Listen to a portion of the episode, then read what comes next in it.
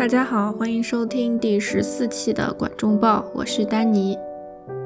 今天我们又来又来继续讨论厄修拉·勒古恩的作品了。然后这一期讲的这本书是他于一九七四年写的一本非常经典的科幻小说，名字叫《一无所有》。它也是继《黑暗的左手》之后。又一本同时获得雨果奖和星云奖的小说，所以它是非常厉害的，可以说是勒古恩的作品里面排名前三的吧。并且这也是我们这个播客第四次做关于勒古恩这位非常优秀的作家的主题节目了。第一次和第二次都是在讲他的一个，嗯，科幻中篇小说《世界的词语是森林》，然后一共做了两期节目。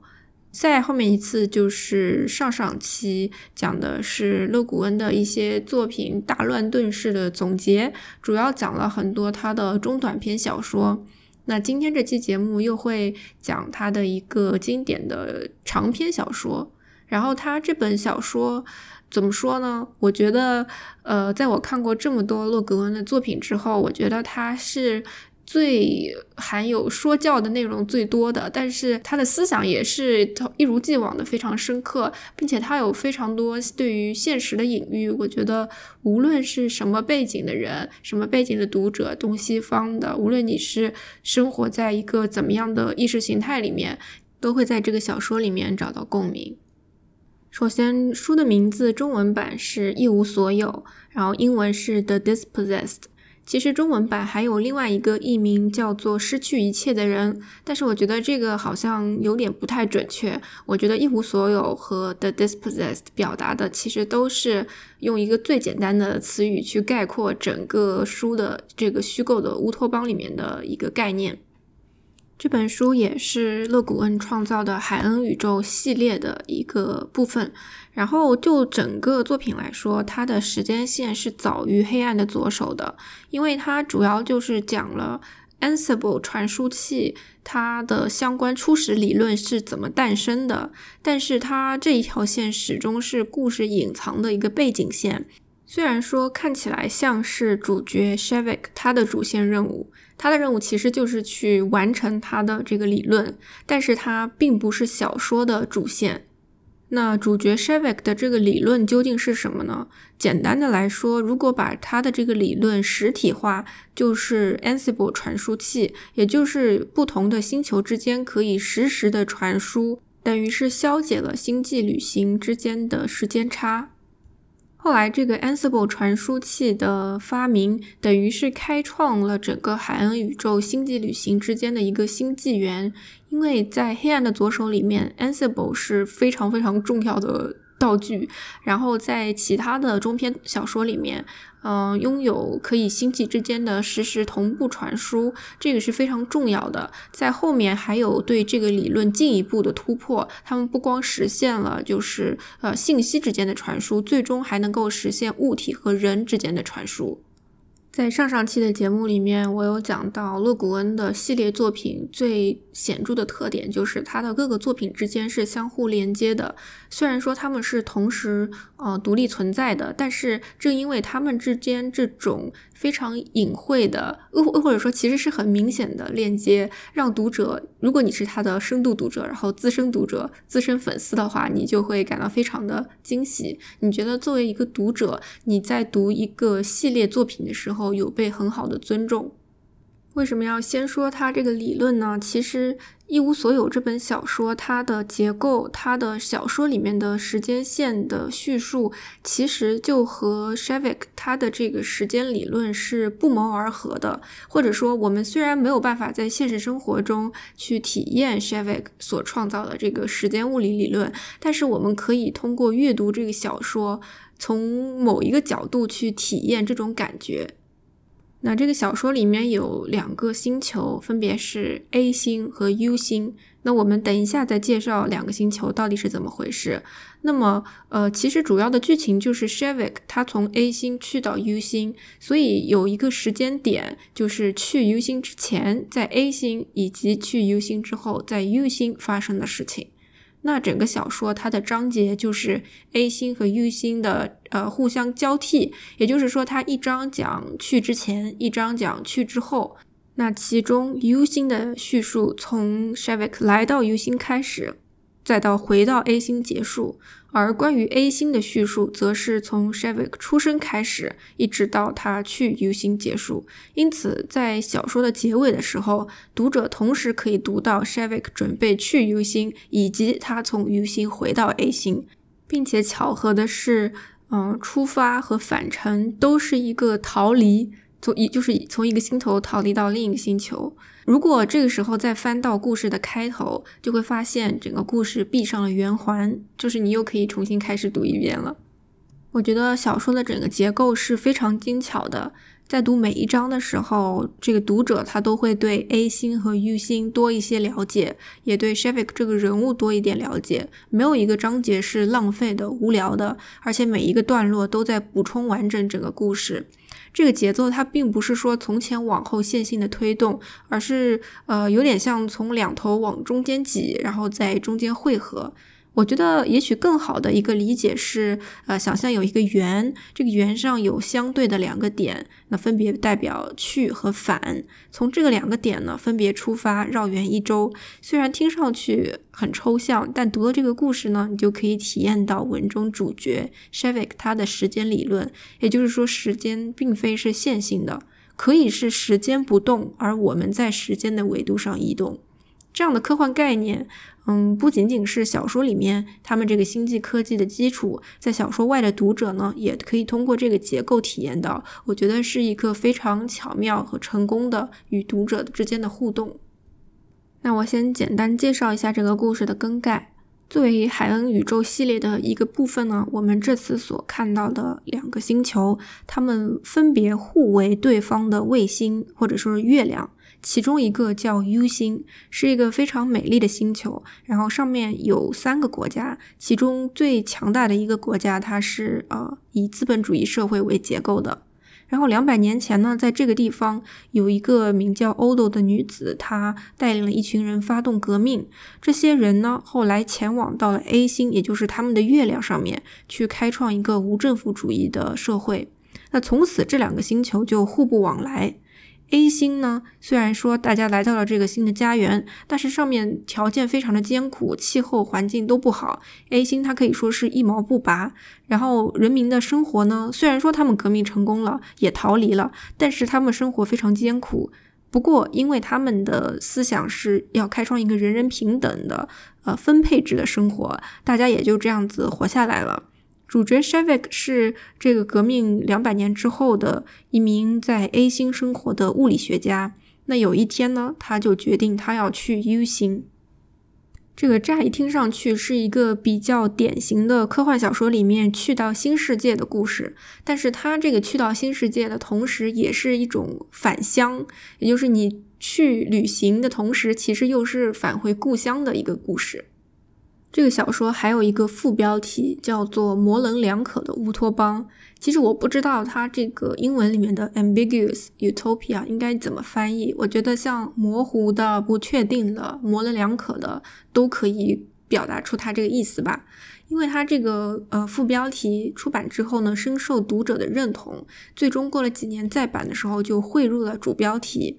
那从呃模棱两可这个词可以就可以得知勒古恩他对小说中这两个世界的态度。那么标题的 dispossessed 则被认为是有可能受到了陀思妥耶夫斯基的一本书《群魔》的影响。那这本书是他在一八七二年写的，然后呃其实英文名字叫 The Possessed。这本书恰好也是在讲。嗯，自由主义和社会主义运动讲的是一八六零年代俄国盛行的政治和道德虚无主义可能带来的结果。但是我没有读过这本书，所以我只提一下，我也不做评论。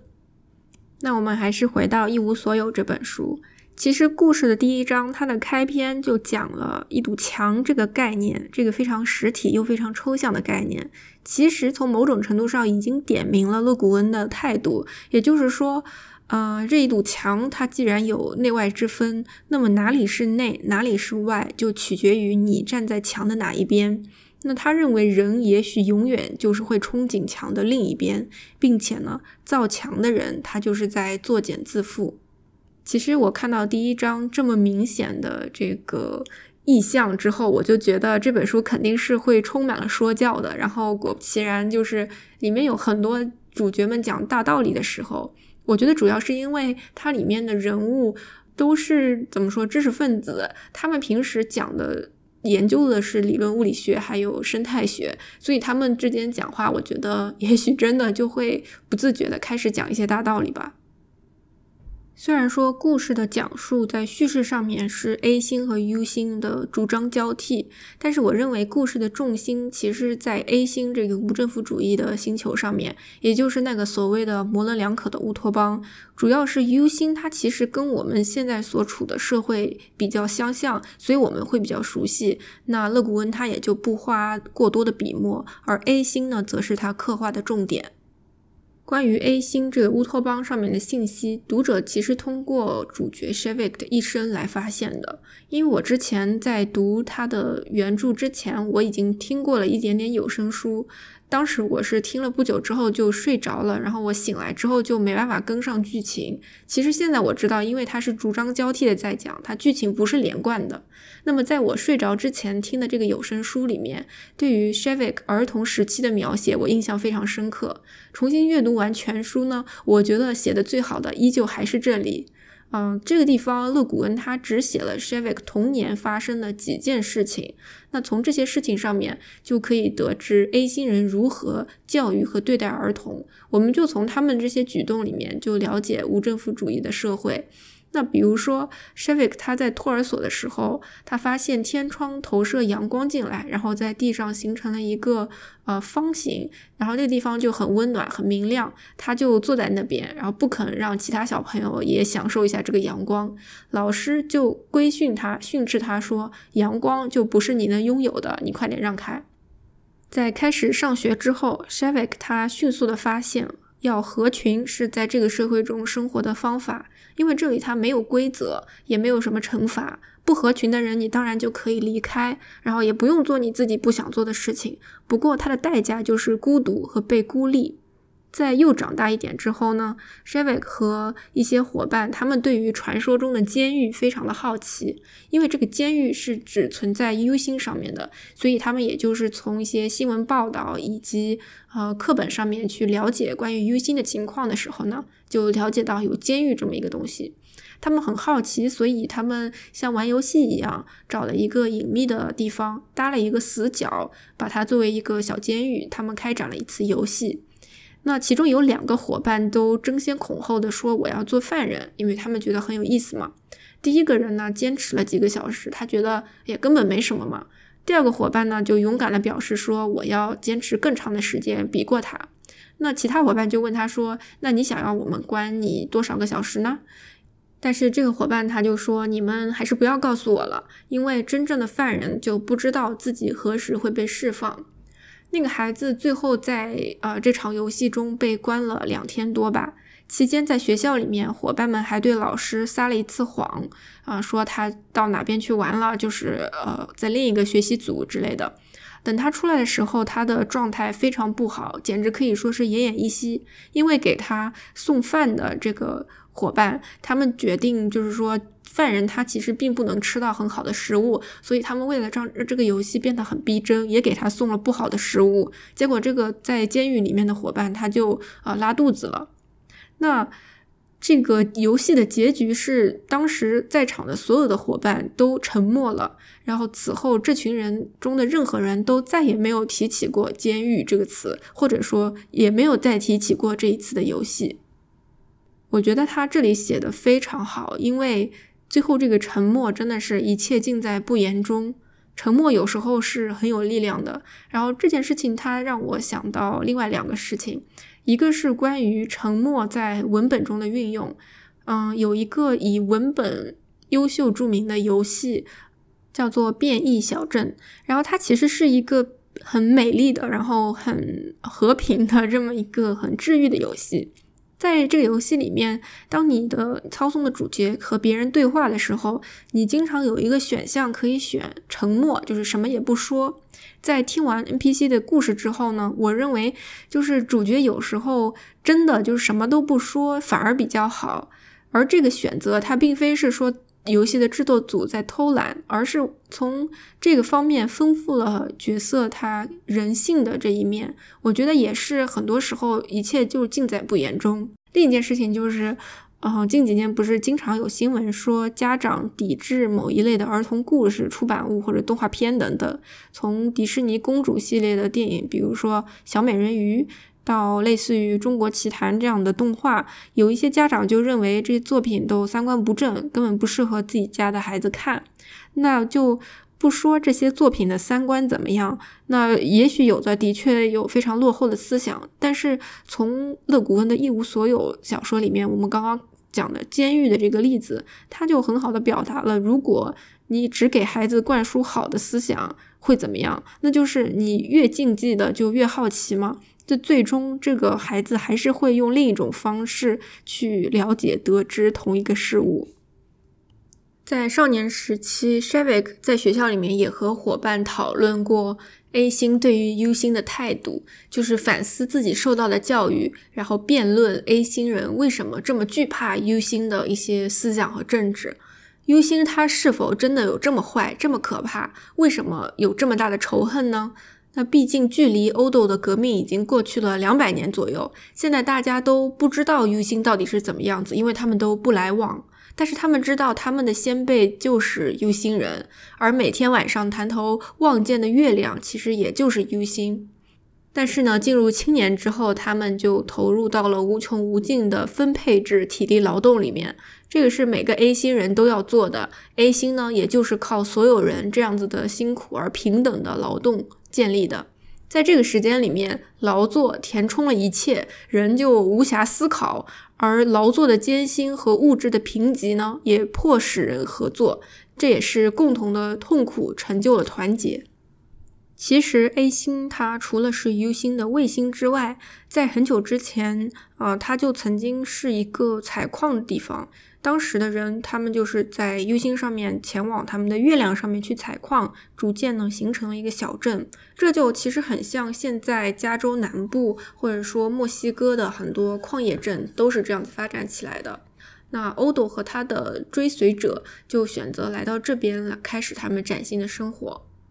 那其实欧斗他作为整个 A 星人的精神的象征，其实他一直没有正面出现过，因为我们的故事并不是发生在他的时代嘛。不过呢，勒古恩他有另外写一篇很短的短篇小说，以欧斗为主角的，名字叫《革命的前一天》。然后我也读了这个短篇小说，我觉得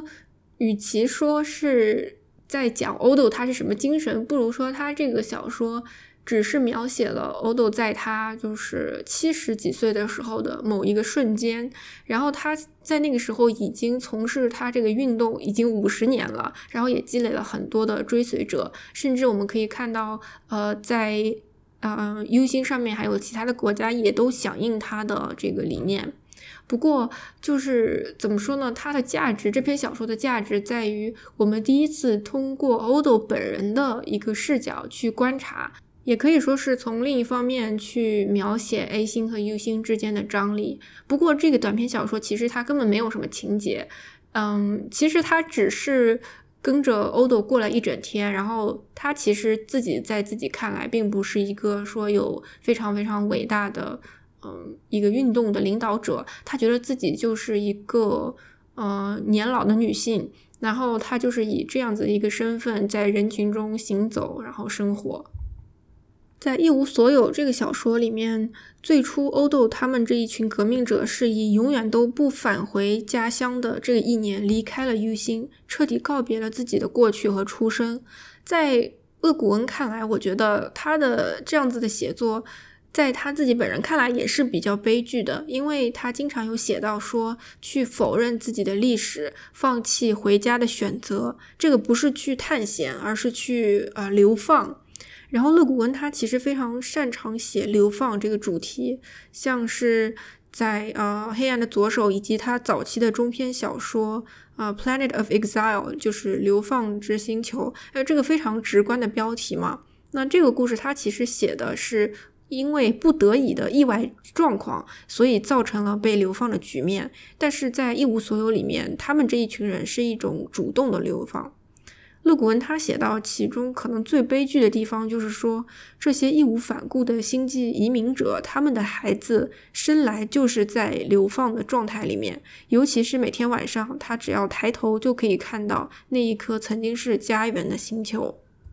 另外，A 星上面的一切都服务于实用主义，包括艺术在里面。雕塑和绘画呢，都是城镇规划的一部分，和建筑一样是要按需使用的。勒古恩也花了一些笔墨来介绍 A 星首都的一些建筑物，因为条件有限，然后生态也不好，这里所有的建筑物都是一层楼的平房。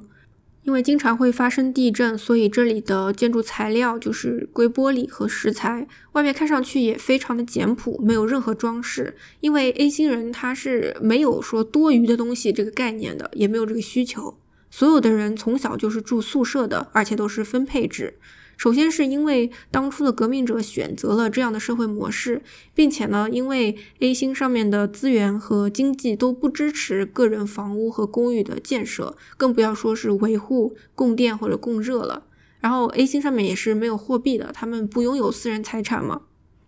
其实勒古文他这个构思的细节特别好，因为就是在这样社会中长大的 A 星人，他不拥有私产和长时间的共同劳动，他对于彼此是没有什么戒心的。这导致了 Shivik 后来他去到 U 星上面之后，他受到别人的帮助，然后他也没有说谢谢，就被别人觉得啊这个人好怪，就很没礼貌。那其实是因为并不是说 Shivik 没礼貌，而是他所生活在的 A 星上面。帮助彼此，他是默认的，就是你情我愿，然后没有人会因为别人帮了谁就说感谢的。我觉得这样的小小的细节、小小的冲突，虽然说没有任何视觉想象里面的美美感，但是在心理层面上就很好的补充了 A 星上面生活的状态。那么就如同副标题里面讲模棱两可的乌托邦一样，勒古恩笔下的这个 A 星绝对不是完美的。虽然说是无政府主义的模式，然后 Shivik 和朋友，他的朋友叫 b e d a p 他们在长大之后成为了学者，在他们的学者生涯里面，也经常感受到权力对于周围人的诱惑，并且他们也渐渐的感觉到，似乎萌发出了一种官僚主义出来。比如说，在学院里面，教师的课程它不是由这个系主任来任命的，而是说由这个教师提出申请，然后广大的学生们组织够人数之后，他们就来找这个老师说：“OK，我们想听你上这个课，你就开课吧。”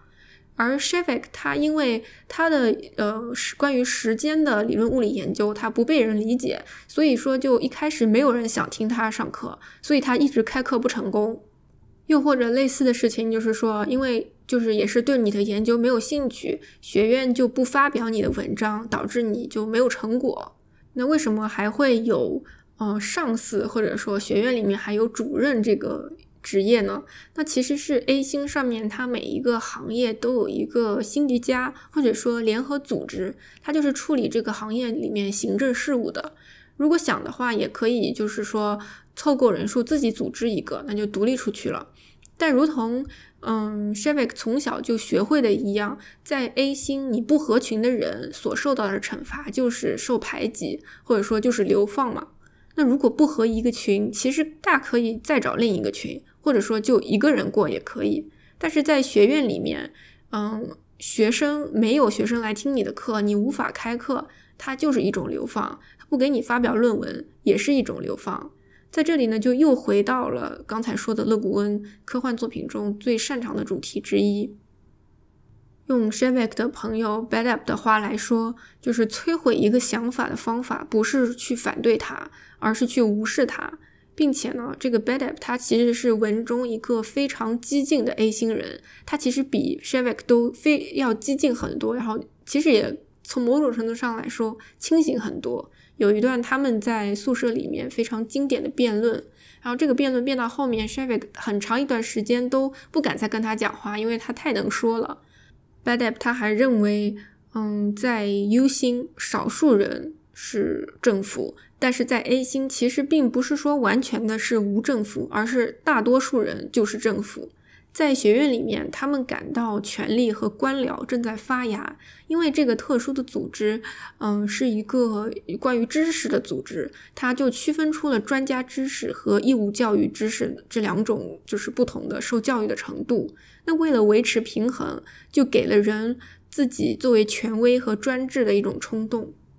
在学院这个部分 s h e v e k 的领导或者说学院这个辛迪加的负责人 Sabu，他是书中的一个很明显的反派。他对于嗯，他去对付 s h e v e k 的方式，就其实有点像现实大学中经常会听说的一件事情，就是抢他的第一作者。然而小说中这个嗯，Sabu 他是完全没有去参与 s h e v e k 的研究，他就直接署名了，因为嗯，他需要。就是经过他的手才可以发表大家的文章嘛，那不然他就不给他出版。那其实我看到这边就有一个疑问，就是说这样的事情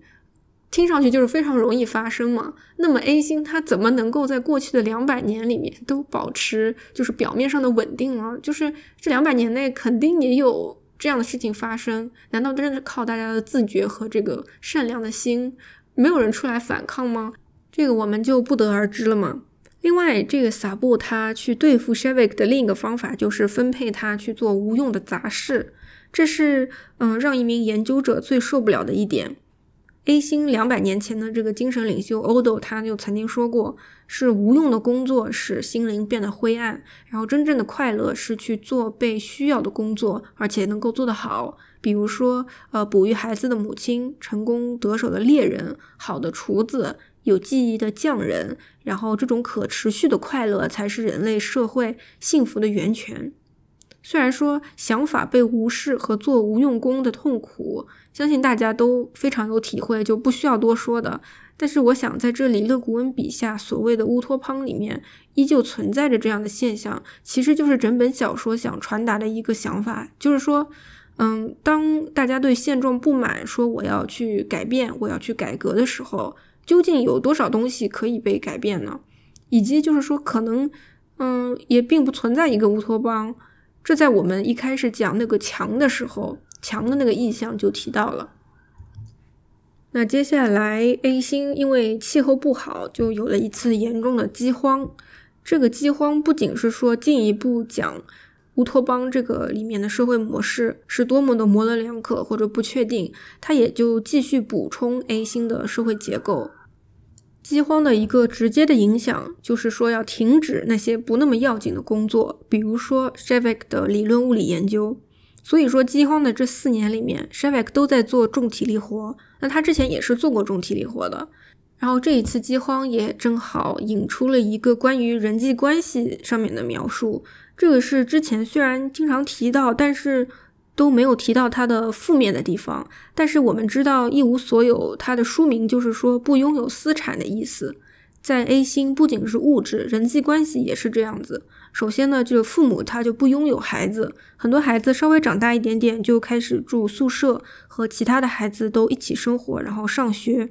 另外也没有婚姻或者相关的法律。去对家庭这个单位做成一个约束，其实根本就不存在，嗯，传统意义上面的家庭。我们现在的社会就是现实生活中是以家庭为核心的嘛，所以小说中的这一点不同会让读者感到很冲击。那首先，我们社会里面的。小家庭制就是你说远一点吧，就是秦朝的时候，商鞅变法就推行了分家制、小家庭制，就是五口之家的这么个制度。虽然之后又经历了大家族制，但是这些大家族也好，或者嗯，就是商鞅的这个时候的小家庭，它其实就是一个父权主义的产物，它就是这个根据长子这样子分家嘛。然后，现代的核心家庭是一九二零年代开始兴起的，就是父母和孩子这样的小小家庭。然后，一无所有里面，它这样的一个 A 星上面的生活模式，它没有婚姻的制度，因为他们认为一个人和另一个人之间的关系，它不是去靠法律来维持的，而且他们也不拥有任何东西，就不存在说要保护谁的财产嘛。如果一个人要离开另一个人，就是没有什么可以去挽留的。那这个时候，也就是差不多是发生饥荒的时候 s h e f i k 和他儿时的一个伙伴叫 Takvar，他们就是在一起了，组成了一对伴侣，然后还有了一个孩子。那虽然他们的关系是非常坚固的，但是因为这个社会里面这个分配制的工作，让每个人都在这个分配的系统里面是独立的一个名额。那你这个伴侣的组合很有可能就会被分配到不同的地方去工作嘛？那他们这个地方其实也有。嗯，分配中心，然后分配中心里面还有工作人员，不过他们就是不能够直接的去安排你什么工作，他们就是操作电脑的这些人。那 Shavik 他为了和嗯他的伴侣 Takvar 他们去同一个地方上班，他就来到这个工作台询问工作人员说可不可以两个人分配到同个地方。那工作人员说抱歉，那里就不需要物理学家，而且现在是饥荒。嗯，就算是饥荒的话，那里的体力劳动也已经招满人了，所以你只能去其他地方工作。那这也就体现了，在这个追寻自由的乌托邦世界里面，他这个工作的基本模式，在面对像饥荒这种需要跨地区分配工作的时候，他就和传统的家庭制是无法相互支持的。其实，勒古恩他在每一个科幻作品里面都对家庭的模式有不同的实验。比如说，在《黑暗的左手》里面，我们可以就是看到，如果性别是不确定的、是流动的、随时会变的，那这情况下是怎么样的家庭模式呢？然后还有包括在他的几个中篇小说，我们在上上期节目里面有提到的，对于一个母系社会的描述也是有的。然后甚至还有男卑女尊的社会，他也是有过这样子想象的。不过他的每一次思想实验。我感觉就是每一次都不是完美的，但也的确不应该是完美的吧，就是非常的有意思。然后可以说他脑洞真的非常大。那刚才就讲到了 A 星上面的分配制工作，其实呢，肯定也有人拒绝他分到的工作，那这些人就离开了住所去流浪，或者说自己再去组织一个小的星体家。总体来说呢，A 星上面它虽然没有法律或惩罚，但是有一种约束力，力量非常强大，名字叫做社会共识。那一个更为理想的乌托邦里面，肯定就是说社会共识和个人的意愿它应该保持平衡。但是在这个地方，社会共识它完全就遏制住或者压制住个人意愿。那文中的角色渐渐的就发现，从某一刻起，A 星上面的人也不。单纯的是说在无私的合作，而是说就仅仅是在顺从分配到的事情。有的时候，比起个人的选择，周围人对他的看法被认为是更加重要的。小说里面还有一个嗯配角吧，就是 s h e v i k 儿时的一个伙伴，他们后来就一直没见过他嘛。但是听说他就打引号的疯了，因为他写一些就是反对 A 星上面意识形态的戏剧剧本。对于他的事情呢，朋友们感觉都很遗憾，因为用 s h e v i k 的话说，啊，一个科学家可以假装他在做的事情不是他，不是不代表他自己，而是说我只是在探寻一种无关个人的真相。但是一个艺术家，他那个朋友是一个剧作家，一个艺术家就没有没有地方可以躲藏，没有所谓的客观真相供其遮掩。那从刚才讲的关于 A 星的一些事情，大家都可以想象得到，就是 A 星它肯定在勒古恩的笔下是一个并不完美的乌托邦，也就是一个模棱两可的乌托邦。那么这本书其实它出版之后，对于当时的读者都造成了什么影响呢？当时它刚刚出版的时候，很多读者对于 A 星，他们认为虽然 A 星不完美，但是依旧比当时的那个美国的。资本主义社会要理想，然后他们就是觉得，嗯，的确，它虽然是一个很有缺点的乌托邦世界，它仍旧是一个乌托邦。但是呢，更加近代的读者或者说今天的读者，你再去读这个 A 星和 U 星上面的故事，就是大家可能普遍认为 A 星简直也就是个噩梦嘛，就是没有比呃 U 星的那个资本主义好到哪里去，或者说各有各坏的地方。我自己觉得，勒古恩他对于他所描绘的这个模棱两可的乌托邦，他首先就是给给你一个关于自由的例子，就是听上去是很很自由的一个地方，但是他同时又去击碎它、击破它。那我们最后还是要来讲一讲 U 星到底是怎么样。它虽然一直作为对照组，那它上面到底是怎么样子呢？其实 U 星有一点点像我们的地球，上面有好几个国家，他们都拥有不同的意识形态。那其中 s h e v i k 他前往的这个 Aeo，它是一个非常典型的资本主义国家。另外还有一个呃叫舍国，当初呢这个舍国和这个 Odo 这群人，他们同样的都参加了革命，但是他们没有去月球生活，他们还是留在这个呃 U 星上面。那读者一般认为，这个舍国写的就是当时的苏联，而 AEO 写的就是美国。那同时还有另外一个比较大的国家叫 Bambili，类似于现在的就是现实生活中的第三世界。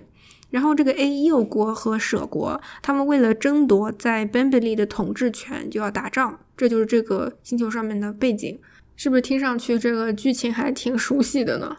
那除了这三个国家之外，另外还有两个。其他的星球上面派大使来到这边，这两个星球其实他们的文明程度都要比 U 星或 A 星高很多。一个就是海恩星，就是海恩宇宙里面的海恩星，然后它是它应该是最厉害的一个。另外还有一个叫 Terran，其实这个 Terran 有一点像末世之后的地球，就是那种呃几百年后的地球吧，当嗯环境被毁的差不多之后的地球。那么其实这个。嗯，U 星上面已经有非常戏剧的冲突存在了，嗯，再加上 s h e v i k 这个所谓的打引号的外星人降临了之后，这地方到底会发生什么样的事情呢？关于外星人这个概念，在 s h e v i k 访问 AEO 的时候，在某个派对上面，一个教授他曾经发表这样的看法，我认为非常经典。嗯，他说 U 星和 A 星现在都统称为 Sesians。然后，因为当嗯，U 星人他们和海恩星人通话之后，就发现“人类”这个词词语已经过时了，因为他们和海恩星人就是两个不同星球上的人。但是，只要有两只手、两只脚、一个头会说话的，都算人吗？然后那个时候，其实有其他星球的人去接触 s h e v i k 然后这个教授他就说。你不要去上他们的甜言蜜语的当，比如说他们是不是叫你去一起建设一个跨星际的文明啊？如果真的有的话，他觉得就是自己这个 U 星上面的人必须不能是低等的，就是假设真有一个宇宙联盟，每个人都希望自己的星球不是低等的那个星球，需要是高等的才可以，然后他的文明和科技也要是最高等的。所以原本 s h e v i k 他来到呃 U 星，只是因为在 A 星。嗯，他们的这个学院不允许他发表关于时间物理的论文，所以他准备去啊 U 星上面去做这件事情。但是他来到了这边，才发现那些人他只是想买下他的理论，然后就可以创造出比韩星人更厉害的星际飞船。这个超越时间的这个理论，就会对他们的文明提升一个档次。在去到 U 星之前。或者说去了之后也是，所有的人双方的人都认为 s h e v i k 他去往月球是一个非常敏感的事情，是为什么呢？其实双方的相见就是隔了两百年之后的相见，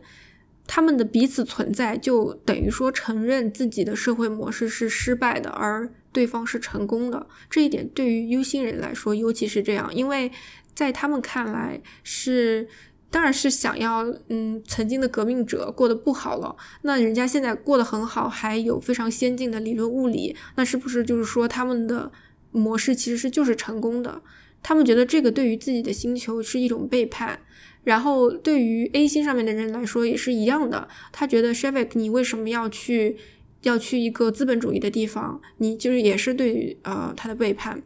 然后 s h i v i k 他其实一开始除了要去完成他的理论之外，他想要是所有人都可以用他的理论去创造一个星际之前的嗯传输吧。然后他想要去建立桥梁，打破围墙，但是他很快就发现这个有点不太可能。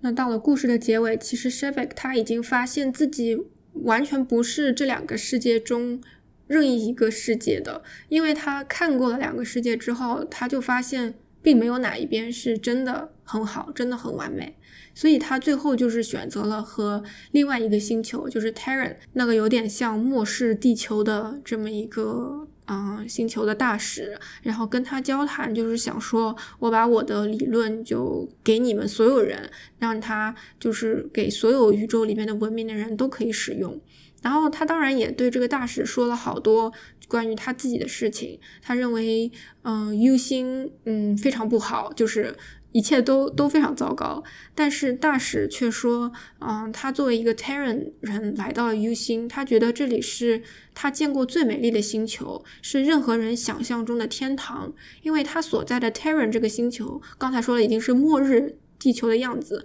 所有的资源都没有了，也就是一切都非常荒芜。嗯，但是，呃，U 星非常美丽，可以想象 U 星是一个就是山清水秀、风景特别特别好的一个类似于地球的地方。所以说，甲之蜜糖，乙之砒霜，是是真的就是这样子。我觉得整体来说，这本书是一个非常非常优秀的科幻作品。然后，它对于人性的讨论以及什么样是好的社会，真的做出了非常多的假设和思想实验，非常值得大家去一读。然后，我因为我读了很多勒古恩的书。其实我读到现在，我觉得很多作品都是相互关联的，然后这个也是很合理的嘛，就是他就是这个作者写的。从嗯一无所有里面，它有很多关于流放的主题，有的可能比较直接，有的可能比较隐晦。然后它其实，在故事的结尾的时候，呃，结尾其实也是故事的转折，就是终点，就是中间的终点而已。嗯。在 Shavik 他计划去 U 星的时候，他其实觉得他是回不来的，因为他觉得，嗯，他其实知道 A 星人认为你去了 U 星就是叛徒嘛，他甚至觉得如果你去了就再也不回来，那只是叛徒；但你去了再回来，那你就是间谍了。但是 Shavik 和他的伴侣 Takvar 他们就，嗯，还是决定要去。Takvar 说，如果社会容不下他们。再回来之后，如果大家都讨厌他们的话，他们就离开这边，然后到山里面去开创新的家园。其实我读到这里，我觉得这个特别特别像厄修拉，就是就是他写的另外一个小说，就是 The Ones Who Walk Away from Omelas，就是从呃欧麦拉星人呃离开的人。就是在那一个非常经典的短篇小说里面，我们其实并不知道离开欧麦拉星的人去了哪里，然后他们会怎么样。但是这个我觉得是在一无所有里面是被讨论到的。那感谢你的收听，如果还对勒古恩的其他作品感兴趣的话，欢迎也收听这个播客里面的其他的节目。那我也会链接这些节目到 show notes 里面，欢迎大家收听和交流。那我们就下次再见吧，拜拜。